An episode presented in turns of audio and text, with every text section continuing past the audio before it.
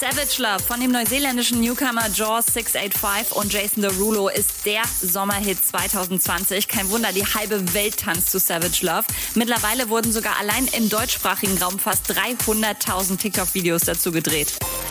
Der Brathahn bleibt der gleiche, der Joker hat eine Klatsche, schreibt Capital Bra in seiner Insta-Story und stellt nochmal klar, dass er mit dem neuen Joker-Track Ausziehen keinen zu Drogen verleiten will, auch wenn das im ersten Moment so klingt. Vielmehr hat Capi jetzt, wo er wieder aus dem Studiotunnel raus ist und gecheckt hat, was krasses im Libanon passiert ist, sofort reagiert und er spendet jetzt alle Einnahmen aus dem Song. Ich habe mitbekommen, dass es einen Unfall gab in Beirut, aber ich habe nicht mitbekommen, in welchem Ausmaß, wie viel Tote und wie viel Verletzte.